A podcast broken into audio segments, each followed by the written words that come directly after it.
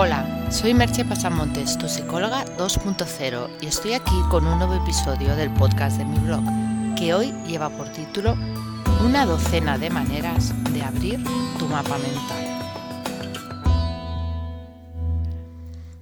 La idea de abrir nuestro mapa mental y pensar fuera del marco puede parecer algo fácil, pero es una de las cosas más difíciles que existen, ya que nuestro cerebro está preparado para crear patrones, formar categorías y especialmente para sobrevivir. Y cada vez que nos encontramos con una novedad, lo que hacemos es vincularla con lo antiguo, por lo que nos es tremendamente sencillo estar dándole vueltas a las mismas cosas, sin ni siquiera ser conscientes de ello. Por tanto, para pensar fuera de tu mapa mental, has de hacer un esfuerzo, o estar muy bien entrenado para ello. Definiría el mapa mental como la representación interna del mundo que tiene cada persona. Esta representación que nos hacemos es solo un modelo del mundo, no una representación fidedigna de éste. Como dice la conocida frase, el mapa no es el territorio. Tu modelo mapa mental te ha servido en tu vida para llegar hasta donde estás, pero dependiendo de dónde quieras llegar, vas a necesitar por fuerza nuevos recursos mentales, nuevas actitudes, nuevos comportamientos. Cuando piensas dentro del mapa, dentro del marco habitual, obtienes los mismos resultados de siempre. Cuando piensas fuera del mapa, obtienes resultados sorprendentes. Por eso, vamos con esta lista de 12 pequeños trucos para empezar a pensar fuera del mapa.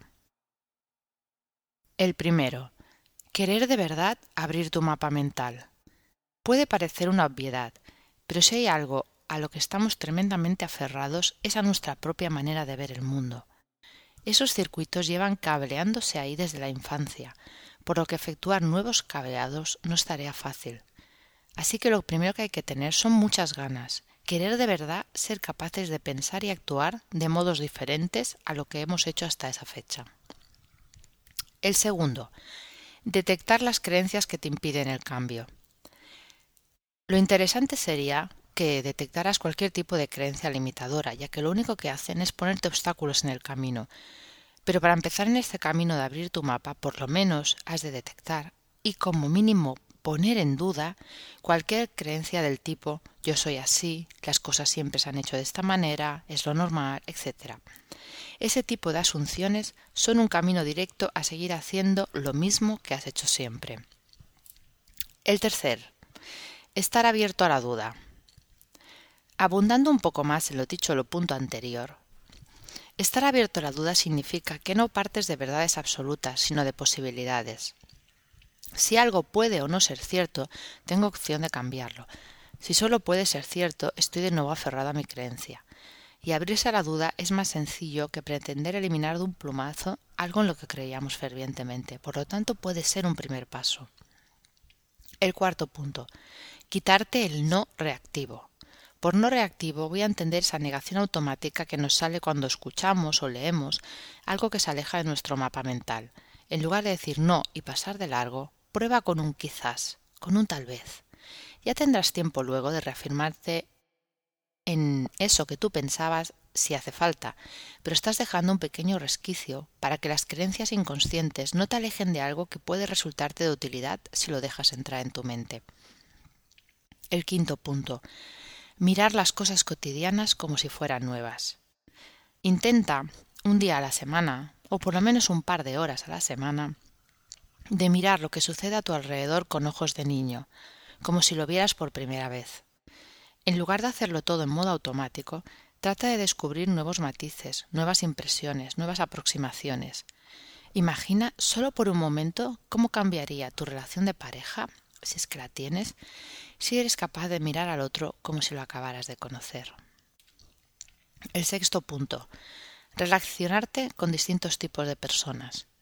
Es natural que todos tengamos más o menos afinidad hacia un tipo de personas u otras, incluso que tengamos un grupo de amigos con el que nos solemos relacionar. Pero si quiero tener un mapa flexible, necesito estar en contacto con personas que piensen de maneras muy diversas, que tengan diferentes gustos, que trabajen en cosas alejadas de mi experiencia cotidiana. Las redes sociales te ofrecen una buena herramienta para hacer esto sin invertir demasiado esfuerzo, pues en ellas te puedes relacionar con personas de todo el mundo. El séptimo punto. Amplía tu lista y tipo de lecturas. Como sucede con otras cosas, solemos tener un tipo de lecturas y temas preferidos. Y está bien que así sea. Está bien que, que, tengamos un gusto y que lo sigamos.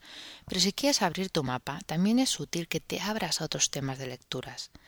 Puede ser leer sobre temas que desconoces, nuevos autores, estilos de literatura diferente. El objetivo es sacar al cerebro de esos automatismos. El octavo punto. Hacer nuevas actividades. Una manera ideal de abrir nuestro mapa es mediante nuevos aprendizajes. Puedes hacerlo practicando un nuevo hobby. Una afición nueva te hará entrar en un mundo nuevo en muchos niveles. El campo semántico, las habilidades a desarrollar, gente nueva con la que relacionarte. Además, una actividad nueva sorprende a tu cerebro, por lo que es una buena manera de mantener tu cerebro en forma. El noveno punto.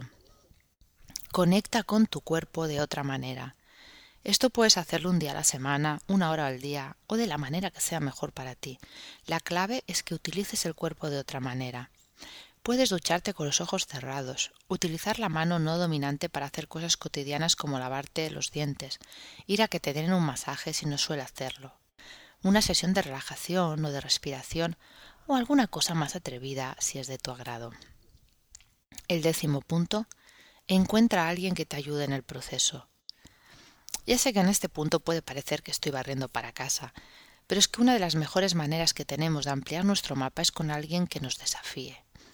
No es obligatorio que sea un profesional. Es una de las opciones y ya he comentado en otras ocasiones las ventajas de contar con un profesional.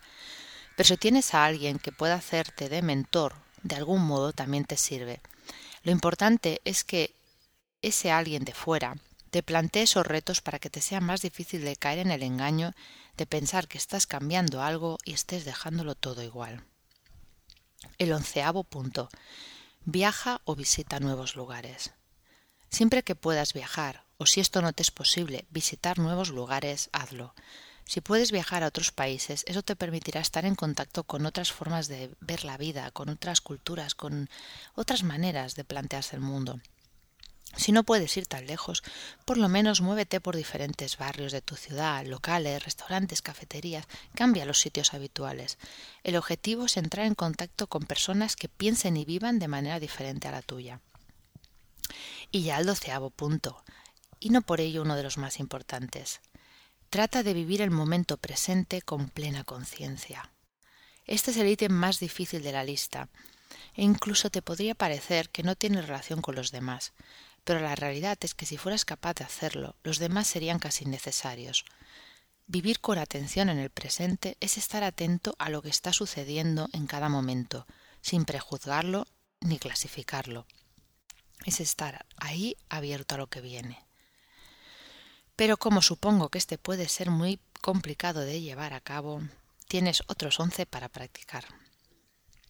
Todos los consejos de la lista permiten sacar nuestro cerebro del modo automático de funcionamiento normal, ya que la única forma de recablearlo es dejando espacio a nuevas ideas y acciones que rompan el automatismo. Se trata de tener la ocasión de encontrarnos con nuevas experiencias, que generen nuevas emociones y con ello nuevos aprendizajes. Pues esa es la única vía de cambio real que tenemos. ¿Os animáis a ponerla en práctica? ¿Te animas a abrir tu propio mapa mental? Hasta aquí el podcast de hoy y nos escuchamos en el próximo podcast. Bye bye.